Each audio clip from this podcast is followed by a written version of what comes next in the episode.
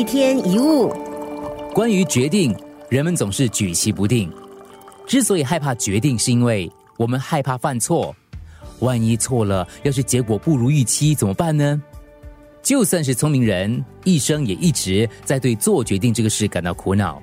要读什么学校，跟谁合作，买哪间房子，要不要到国外发展，要不要投资，都令他们烦恼。如果过去做的是不同决定，今天又是如何呢？我们偶尔会问自己这样的问题。当然，没有人知道。唯一可以确定的是，我们从当中学到很多教训。也有人这样说：如果再回到那个时候，我一定不会这么做的。其实，就算回到过去，你很可能依然会选择同一条路。没有走过那段经历，你就不会发现。所以，人生当中没有所谓错误的决定。如果你选择道路甲，你会学到一套课程；你选择道路乙，你会学到另一套不同的课程。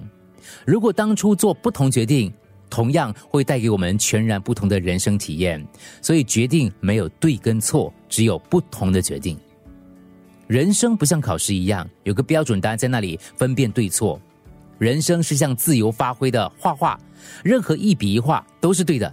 任何时候我们画错了一笔，都可以多涂几笔，让它变成另一幅画。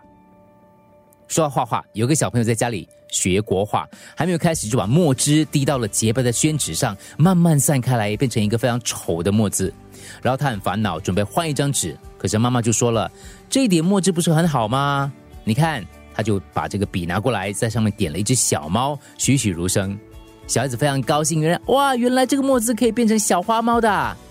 其实，不管你做什么决定，就要从错误经验当中学习，错误也会因此变得有价值，错也会变成对的。